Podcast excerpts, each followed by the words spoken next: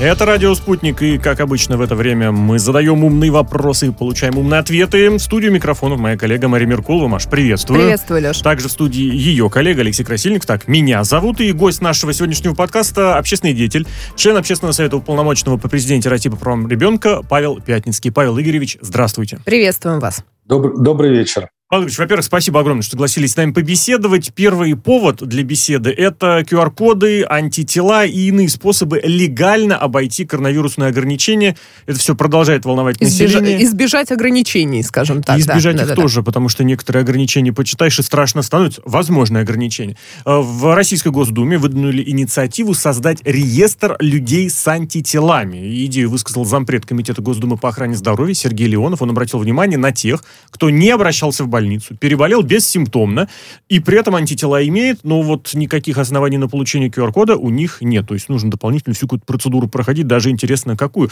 Вот идея хорошо звучит, но как скажете, э, Павел Игоревич, вот почему всегда какие-то базы, какие-то реестры, какие-то регистры, ну все вот это, всех посчитать, как-то вот оно всегда так получается. Почему нельзя что- в какой-то имеющийся ре- реестр, регистр просто Галочки внести этих проставить. людей? Это же подкрутить систему и все. Ну, я согласен, что это перебор, но я думаю, что Леонов хотел как лучше, да, но поговорки у нас русской звучит, что получается как всегда. И уже помимо его предложений, уже в Чувашии это начинают Да. реализовывать. Это прям следующий момент, да. который с вами хотели уточнить. Но Да, только там внутри да. региона, Но- и там есть один момент, Да. что это не через госуслуги, Ну, и так там другой момент, да. Так это вот они как раз взаимосвязаны. Почему э, вот э, есть тяга к созданию реестров различных? Потому что у нас много регионов в стране. Вот эти чуваши начинают вводить QR-коды внутри региона, но на госуслуги они не пойдут. И Леонов, когда предлагает это и не разъясняет гражданам, для чего это делается, это, конечно, напоминает, что нас хотят в реестр, там, как книги, в регистр как мышей или бабочек занести. И, естественно, у общества могут возникать ну, так скажем, не самые лучшие э, э, инсинуации. Потому Ну что да, и да, так, а- а- э, ассоциации привычно. такие специфические. Ну и Да. кроме того, мы же знаем, И- Павел Игоревич, как часто бывают несостыковки и несогласованности между этими разными Одного регистрами, реестра реестрами с и базами. реестром. да, Совершенно. да, да, вот да. именно даже во Да. время недавнего Потом- локдауна так было. Точнее, простите, э, временного, э, как это назвать? Выходные дни это были. ограничения, да, Мгм. да, выходные дни. Режим нерабочий. Да, Да. Но, но у, вот, значит, у, у этой инициативы Чуваши с QR-кодами и предложением Сергея Леонова э, у, у них есть общие моменты, поэтому я их, грубо говоря, и объединил. И глава Чувашии Николаев сказал, что будут стараться, значит, исключать и отфильтровывать поддельные сертификаты и QR-коды. Но э, я бы маленький дал процент того, что это получится. Почему? Потому что человеческий фактор мы никуда не убираем, и это опять нужен еще реестр, и ну, нужны органы, которые это будут совместно проверять, а, а для этого они должны между собой качественно взаимодействовать. А у нас э, среди органов там Росздравнадзор одним, э, Министерство здравоохранения другим, часто у них есть несовпадение позиций, поэтому э, человеческий фактор убирать нельзя, и мне тут приходит на ум э, смешной рассказ, который, я не знаю, правда или нет, в Греции, говорит, врачи брали 400 евро, Да, чтобы да, не да, колоть да. вакцину. А, говорит, когда им платили, они все равно кололи людям вакцину. Потому что не Поэтому хотели попасть самый- в тюрьму. Да. Да, поэтому это тот самый человеческий фактор. И если власть э, желает вводить ограничения, какие-то реестры, то нам, гражданам России, хочется, чтобы власть внятно, э, адекватно это разъясняла. Не просто вбрасывала массу в СМИ э, предложения о том, что это будет, и, грубо говоря, предупреждая, что это будет, потому что то, что это примут, у меня сомнений нет. Но людям нужно разъяснять, для чего это делается, как, кто будет нашими персональными данными пользоваться. Павел как раз к разговору о том, кто будет пользоваться. Почему чувашский момент хотелось отдельно выделить? Именно потому, что было вот это слово. Это будет не через госуслуги, это будет, возможно, через тот свой региональный ресурс, который можно бы создать. И вот тут я прям четко увидел документ с грантом, с большими деньгами, которые выделят на создание своих чувашских госуслуг. Инициатива прекрасная. Московские госуслуги, мост.ру прекрасно работают. Не могу просто, ну, некоторые моменты бывают, когда подвисают подвисает, само собой. Да-да, бывает. Но инициатива хорошая, если это создаст такой региональный портал, прекрасно. Вот не этот ли момент здесь э, все-таки первичный? Что давайте мы какое-то свое, гос, свое госуслуги госуслугами, а мы хотим свои. Чебоксарские ну, госуслуги. Ну, да. Если регионы внедряют вот, а, аналоги, как мои документы в Москве, да, центр многофункциональный, а, в этом ничего плохого нет. Но опять же, как вы правильно заметили, если кто-то получит не грант, а тендер какой-то выиграет или госзакупку и сделает это в субъекте, но только заточит, что называется, под ковид, но тогда уже должны быть э, вопросы у следственных органов. Потому что если делать аналог моих документов в регионе, то он должен быть полноценным то есть как служба одного окна, и ряд регионов это уже успешно делают. Поэтому вот. посмотрим, как, как они это будут делать. Да, посмотрим, безусловно. Павел Григорьевич, почему именно сейчас вот эта идея, которая витала в воздухе с самого начала обязательной вакцинации для определенных групп граждан, ну, то есть это как минимум с конца июня 2021 года, вообще как бы и, и до этого, а, о том, что нужно и было бы неплохо выдавать QR-код тем, например, кто переболел бессимптомно, но у них есть антитела, и они могут это подтвердить, если сдадут анализ в государственной, например, же поликлинике. Не по сертификату вакцинации, вакцинации не по справке о том, а что по наличию переболел. иммунитета. Теста. По наличию да, теста. по наличию да. теста. Почему только сейчас? Это же было ну, на это воз... да. абсолютно на поверхности. Но э, почему вот сейчас это обсуждается, на мой взгляд, потому что не секрет, что в обществе э, неоднозначное отношение и вообще к пандемии, и к наличию вируса. Есть даже такие, которые отрицают вообще факт существования болезни. Но я как переболевший, я понимаю, что болезнь есть, действительно вирус есть. И почему сейчас, видимо, не хотели волновать людей перед выборами, э, ну, органы власти, исполнителей в субъекте, и федеральная власть. И что касается ПЦР-тестов и QR-сертификатов по наличию антител, вот э, я переболел год назад, у меня были высокие антитела, сейчас они снижаются – и я регулярно делаю соответствующий анализ в лаборатории, они снижаются, и даже мои врачи разные, знакомые, именитые и действительно профессионалы своего дела, э, у них расходятся позиции. Кто-то говорит, что у тебя маленькие антитела, прививайся. Кто-то говорит, э, этих антител достаточно. Но и те, и другие сходятся во мнении, что наличие антител никакой не показатель к тому, что ты не заболеешь или как-то иначе перенесешь заболевание, потому что схожая в обществе э, мысль, что вакцина – это какой-то вирус ослаблен, она неверна. Угу. То есть вакцина – это э, белки, там я, так сказать, не врач, не иммунолог, не э, значит, вирусолог, но они мне на пальцах, что называется, объяснили, что никакого вируса не подсаживается, поэтому и привязку делать к антителам э, совершенно нет смысла. Ну тогда и так как раз рассыпается вообще вся система. Тогда, это как раз но... разговор о том, что информировать нужно, объяснять, показывать, разъяснять. Павел Игоревич, про коронавирус буквально еще пару моментов вкратце, может быть, прям блиц ответом. Еще одна э, региональная инициатива Свердловской области по QR-кодам алкоголь продавать. Как вам это? Это, это мультик какой-то а, или это тоже? это самый лучший способ Нет. простимулировать. В самом в самом начале введения QR-сертификатов мы шутили с друзьями над этим, что ввели бы, значит, но мы это шутили. А когда это исходит от органов власти, мне, мне кажется, что двоякая инициатива. С одной стороны, будут пить меньше, а с другой стороны, э, мне кажется, некорректно э, вот такие инициативы притворять в жизнь, потому что не надо нашу страну многонациональную да, и ассоциировать с алкоголиками. Э, есть много стран, где пьют гораздо больше. Ну, Тогда еще правда, один да. быстрый момент, ну, с другой стороны, в России тоже прилично. Это действительно это к разговору о том, что народный какой-то способ поднять популярность э, вакцинации или получения QR-кодов. Дело в том, что QR-код многие захотят получить нелегально, и было такое, увы. И вот опять же информация о том, что только московских данных в Даркнете можно найти на 500 тысяч человек. База стоит, говорят, порядка, ну, за тысячу строк 120 долларов. То есть на, на 500 тысяч нужно умножать Это только москвичи. Это ну, только московский да. регион. Только вот. московский регион. Потрясающе. Ну, вот Полмиллиона человек.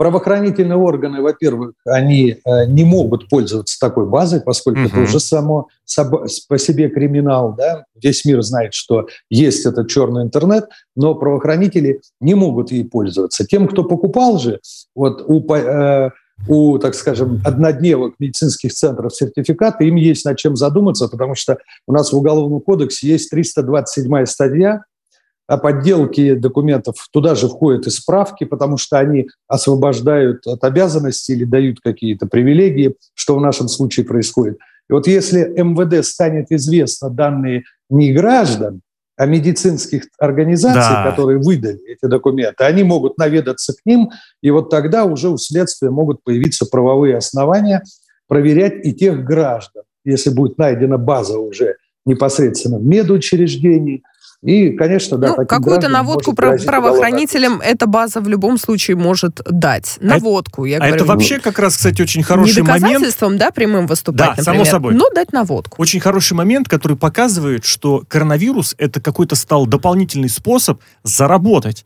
И неважно как. С самого с, начала. По, по самому раз. Я причем даже не про легальные способы говорю, то есть где имеется в виду, что вакцину, вакцину можно ну продавать. Да. Маски, а вот перчатки. еще... Да, да, да. да. А вот тут еще... Ох, про шприцы. Это как раз вчерашняя да, очень острая, между да. прочим, история. И здесь вот этот такой момент о том, что и теневой бизнес, связанный с коронавирусом, может быть э, достаточно весомым. Про э, шприцы и э, вакцинацию не просто так упоминаем еще раз. Дело в том, что начинают и детей, ну как это сказать, больше болеть. В два раза больше детей заболевают коронавирусом, если сравнивать с началом лета. В 3-4 раза, если сравнивать с прошлым годом, с теми волнами, которые были тогда. И болеют чаще. И тяжелых случаев больше. Сейчас идет третья фаза исследований, ну, условно, детского спутника, спутника М. Пока привык только 56 детей, записались уже, говорят, 2000, а всего в исследовании должны бы принять 3000. Павел Игоревич, почему с детским спутником, с детским, с детским, с детской вакциной, ну, не то чтобы запоздало как-то, а ведь была же долгое время даже информация, что дети, мол, вообще не болеют. А не разные могло штаммы, я полагаю, просто. Да-да-да. Уханьский, Дельта. Я больше про информационный момент, потому а. что как-то оно устоялось, мол, дети не болеют. И все, и дети спокойнее. А дети еще как, вот сейчас мы как посмотрим, не дай бог. Вот знаете, статистику, которую дал главный педиатр Москвы, да, я видел, и оснований не доверять ему у меня нет, но у меня, как у гражданина России, который всю жизнь в стране прожил, э, который имеет троих детей, э, у меня есть основания сомневаться в статистике и методике подсчета тех или иных результатов. То есть сейчас даже не э, о детских заболеваниях.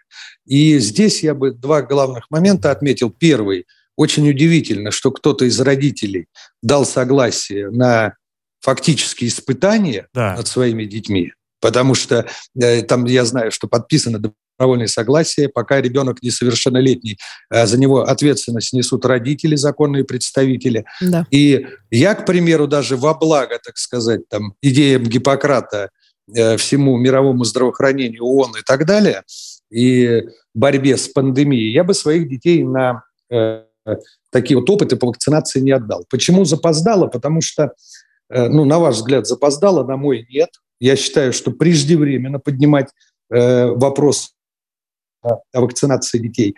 И почему это происходит? Потому что во всем мире ко всем вакцинам, не только к нашему спутнику, ко всем вакцинам есть еще ряд вопросов у ученого, у научного сообщества.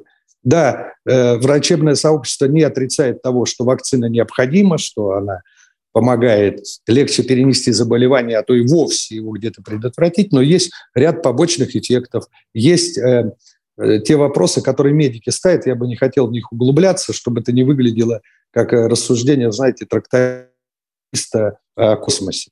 Ну, Поэтому, в, я в думаю, свое время же очень много детских вакцин, так или иначе, тоже и для вакцинации детей э, куча препаратов проходили такие же исследования. Здесь никакой разницы, что, что сейчас, что тогда. Собственно, значительная часть прививок человек ты ну, получает как раз в детском возрасте. Да.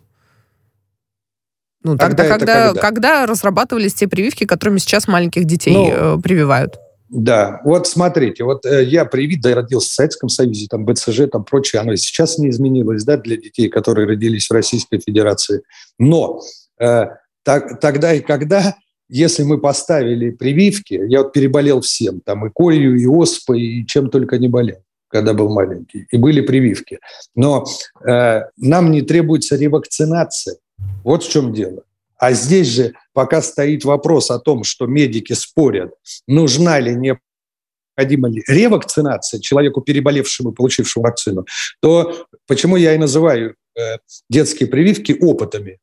Потому что ну а завтра потребуется, что мы ребенка будем полгода водить куда-то чем-то колоть, есть у него показания к этому или нет. Поэтому вопрос очень, очень сложный.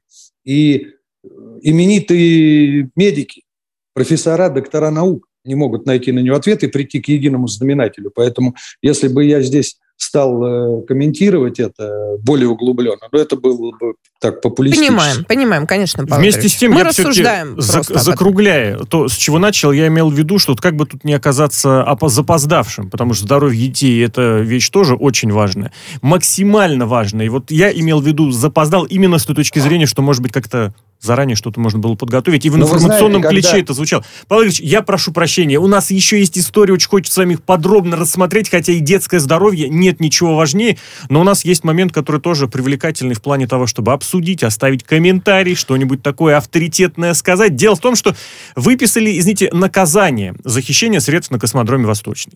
Максимальный срок получил признанный организатором растрат экс-глава Федерального центра ценообразования в строительстве Евгений Ермолаев. Пять с половиной лет он получил, хотя просили десять с половиной. Также еще несколько фигурантов получили сроки по четыре с половиной года, по четыре года. У всех меньше, чем требовал гособвинитель. Дело тянулось несколько лет. Причем, э, если я правильно помню, один раз еще То есть сейчас пойдет за... это все в перезачет, и они выйдут? По-моему, все-таки они находились под, под подпиской, а. и это не засчитывалось, они не находились угу. ни в СИЗО, нигде. Но это действительно тот момент, который я тоже хотел с первым делом уточнить, но здесь нужны детали. Кто сколько времени теперь действительно получит. Да. Но у меня главный вопрос-то такой, если на объекте государственной важности, космического какого-то все-таки значения да, и космического, значения. значения да. За, за растрату 400 миллионов человек получает, ну, 5,5 лет. Я именно говорю всего, потому что все-таки это действительно космическое значение. А потом кто-нибудь относиться... мешок картошки где-нибудь украдет от безденежья и сядет да. на два с половиной. Ну, не, я Класс? наоборот думал, что получается здесь кто-нибудь где-нибудь в регионе что-нибудь, вот опять же, может быть, на создание какого-нибудь реестра вдруг бац, сумма небольшая утечет. Но это что, просто скажут, ай-яй-яй. Почему? Ну, раз если на, на Восточном было пять с половиной лет, здесь мы все пропорционально уменьшаем. Многомерный только, вопрос, только на, в общем, ай-яй-яй. Да-да-да. Насколько, вот какой у вас главный вывод, что у вас? Ваше впечатление. Да.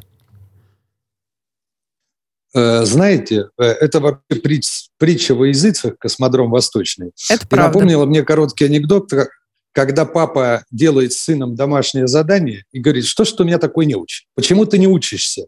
Он говорит, папа, мне не надо, я вырасту и буду воровать. Папа ему отвечает, вот говорит, ну и что, ты украдешь один вагон картошки, а с высшим образованием ты сможешь украсть всю железную дорогу.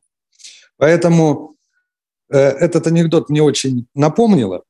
И, конечно, я считаю, что абсолютно недопустимые маленькие срока очень редка практика э, уголовно-судебная, чтобы суд выносил приговор менее по сроку, чем просил прокурор, обычно или так же, как просит прокуратура обвинения, да, э, либо больше. И я убежден, что вот такие хищения, они продолжатся, потому что мы боремся уже с совершившимся фактом. То есть деньги уже выведены, они утрачены, часто выведены в офшоры, то есть, а нужно предупреждать такие преступления, то есть создавать э, какие-то значит, модели, при которых хищение попросту станет невозможным. То есть нужно работать на предотвращение, а мы всегда уже разбираемся с последствиями. И пока за растраты, за хищение, по крайней мере, в оборонном комплексе страны, не будут привлекать по статье госизмена, госизмена, с полной конфискацией и лишением человека гражданства, такое тоже необходимо в законодательстве предусмотреть. То есть чтобы за терроризм, за э, госизмену, за шпионаж, если это были граждане России, чтобы не только уголовное наказание, вплоть до пожизненного лишения свободы, но и лишение гражданства Российской Федерации. Павел Игоревич, разрешите здесь это... один момент такой уточнить. Дело в том, что в последние как раз месяцы регулярно звучат такие э, мнения, мол, ну преступление же экономическое. Ну зачем там жести с человеком? Он же никого не убил, он всего лишь что украл. Вот абсолютно вам передаю украл, вот те комментарии, да, которые тех, были. Кто... Это другой вопрос. Из серии, что ну экономическое преступление, поэтому давайте ему, давайте ему дадим что-нибудь полегче. Вот так, э, как быть? Одно дело, это когда... Зна... Да. Э... Прошу да, это знаете, кто так говорит? Тот, кто не знаком э, с государственным оборонным комплексом, с тем, что происходит в гособоронзаказе. То есть сейчас э, команда Шойгу и сам министр обороны стараются наводить в этом порядок. Львиная доля была сделана уже, да, но все равно остаются, так сказать, лазейки. Опять тот же пресловутый человеческий фактор. И те, кто говорят, что это просто экономика, так-то фактически да. То есть там можно ряд статей. 159-ю мошенничество, и где-то кража, где-то там преднамеренное банкротство или фиктивное банкротство. Натянуть можно, что называется, разные статьи. Но по факту, то есть это люди воруют там, где мы с вами, так сказать, в перспективе ищем свой здоровый сон и покой на границе. То есть это космос, это оборона, это внутренняя безопасность и внешняя безопасность государства. Поэтому любые попытки залезть в эти сферы рукой должны приравниваться к госизмене, на мой взгляд. Да, а чем здравоохранение, если там кто-то позволит себе лишнего, мягко выражаясь? Это тоже, между прочим, угроза национальной безопасности вообще общенародной. Или другие какие-то Ну, моя позиция такая.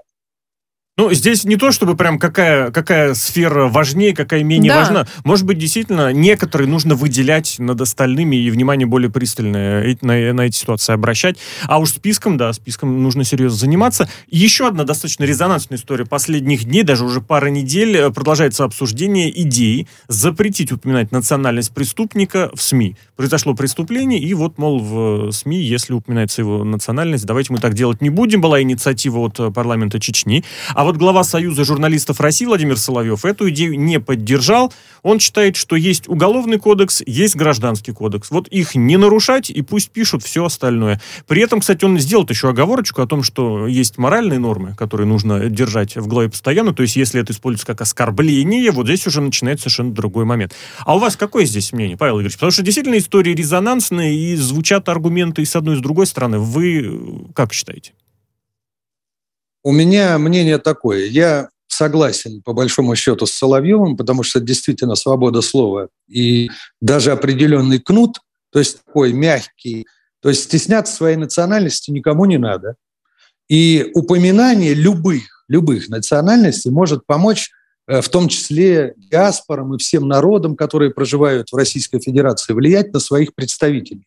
Потому что нужно, правильно было отмечено, нужно стремиться к общей культуре, и когда противники вот упоминаний говорят, у преступников нет национальности, у преступников она есть. Фраза звучит, у преступности нет национальности. То есть преступ, преступность – это всегда плохо. В любой нации, в любой вероисповедании, в любой религии. То есть убивать, насиловать, грабить – это плохо. Это табу, это харам, как угодно назовите.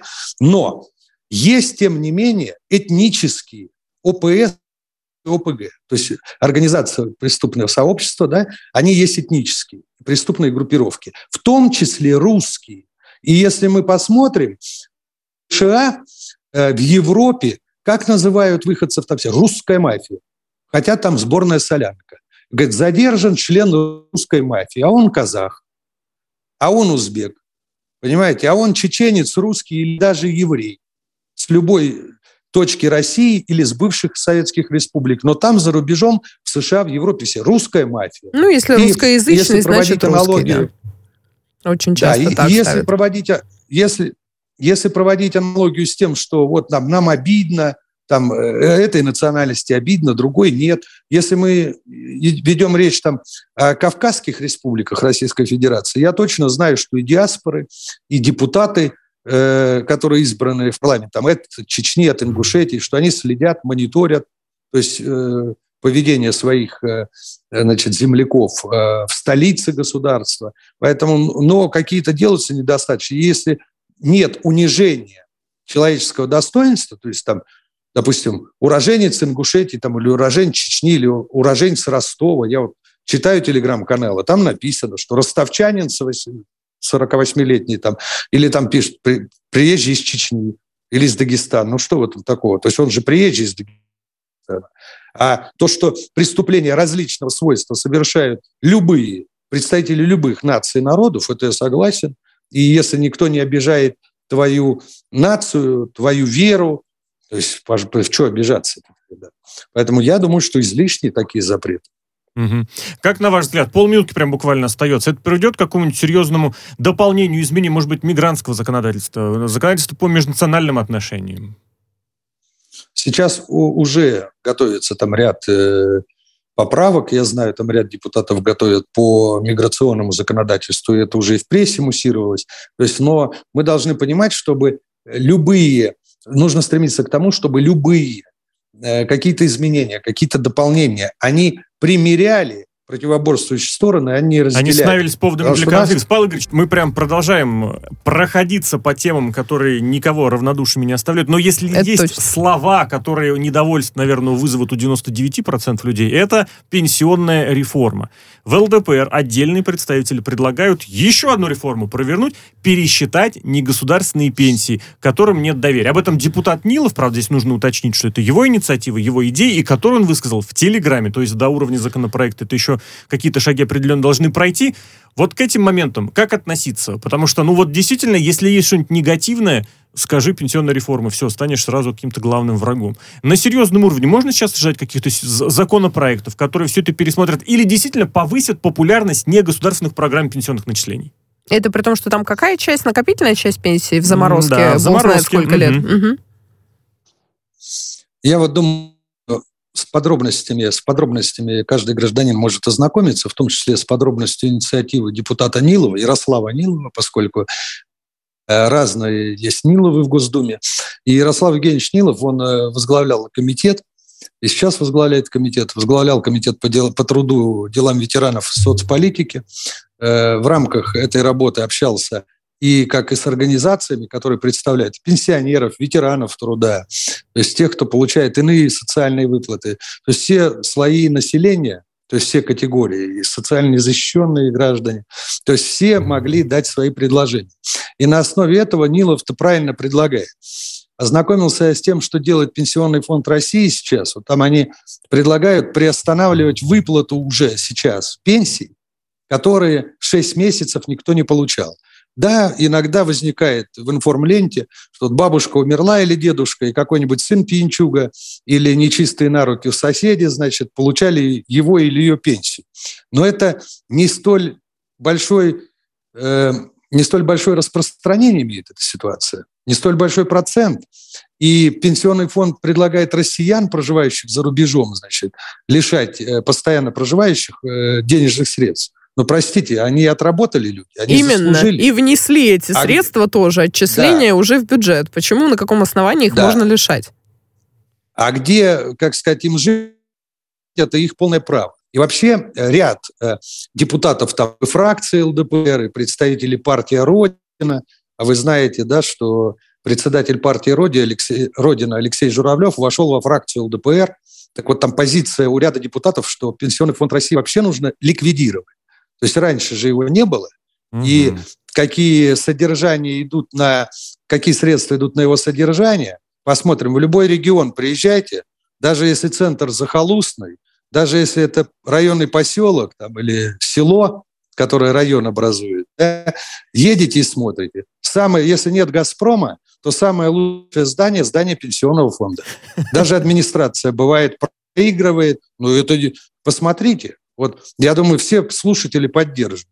Я бы здесь добавил село... еще, знаете, можно проще, можно даже в здании смотреть, самая хорошая дорога ведет вот к этому месту. Павел Ильич, я уж прошу прощения, да, да. время, Слава увы... Богу, что не на кладбище. Времени, увы, немного, а еще есть истории. В частности, которые стоит обсудить, в частности, инициатива Минфина о том, что продажа жилья для семей с детьми будет освобождена от уплаты процентов. В частности, если двое несовершеннолетних детей, или же если есть дети до подростки, до 20, молодые люди, до 24 они учатся очно, есть есть еще несколько оговорок, в частности, например, если покупка новой квартиры э, происходит взамен старой в тот же год, но при этом она дороже 50. В общем, там есть много деталей. Сейчас э, нужно заплатить НДФЛ 13%. Правильная инициатива? Что скажете? Именно как раз в отношении семей с детьми. Ну, хотя бы, де- э, хотя бы семьям с детьми бы уже отменили эту. Так скажем, знаете, это мне тоже напоминает э, старую пословицу, да, рожденную в Российской империи царь издал манифест «Мертвым свободу, живых под арест». И здесь, конечно, инициатива правильная, что убирают хоть какую-то хоть какое-то ермо шеи, да, э, детей, детей и семей их. Но, опять же, есть к чему мне, так сказать, придраться и где выразить свое фи. То есть мы знаем, что купить квартиру в настоящее время, особенно в ЦФО, да и в ряде других субъектов, это космос. То есть для человека, который честно работает, не ворует, нигде, так сказать, не шабашит 25 часов в сутки, это очень трудоемкий процесс. Строители цены повышают, несмотря на то, что президент одергивает всегда, да, и говорит, что продукты, доступность жилья должно быть, да, строителям барабану, что называется. Они делают деньги, их можно понять, они бизнесмены. Плюс еще мошенники попадаются людям. Плюс банкроты строительной компании, которых вытягивает там Дом РФ, да, и это опять же только начало делаться в последнее время. До этого обманутые дольщики влачили жалкое существование, жили по лачугам, нигде не могли помощи найти. Вот так же опять, как мы говорили про мошенничество, деньги увели, денег след простыл, ну, посадили мы Васю, Петю и все руководство строительной компании. А дальше что? Посадить как жить? посадили. Да, а как где, жить людям? А где жить людям? И вот сейчас в этом предложении Минфина, там они, значит, выдвигают одно из условий. Там есть ряд условий, ряд критериев, когда, значит, э, этот налог будет снят с семьи с детьми. И одно из условий, что новая квартира при покупке после продажи старой должна быть больше. Угу. Слушайте, ну это, это почему вы, вы что, давайте нас еще будете говорить, в каких шапках ходить, да, что делать. Ну это что за дискриминация? Человек, допустим, э, похоронил родителей или там помогает сестре купить квартиру, или той же дочери старшей, да, на учебу. Они разменивают, дочь уехала в другой город, осталась трешка, трешка не нужна, нужна двушка. Они ее продали, деньги зачислили, значит, на обучение дочери. Но в этом случае они, с них не, не уйдет этот налог. Поэтому, знаете, как вот я почему говорю, тут что-то дали, да, карамельку, значит, дали тебе, на, вот тебе карамельку пососи, а с кармана забрали пачку денег. Только я не хочу такой размен. И, опять же, кадастровая стоимость. Вообще вредное явление. Сделали, чтобы бороться с мошенниками, чтобы здания, стоящие там по 5-10 миллиардов рублей, чтобы их не продавали за 10 миллионов, ну тогда введите это только для юрлиц. Чего вы прицепились к физикам?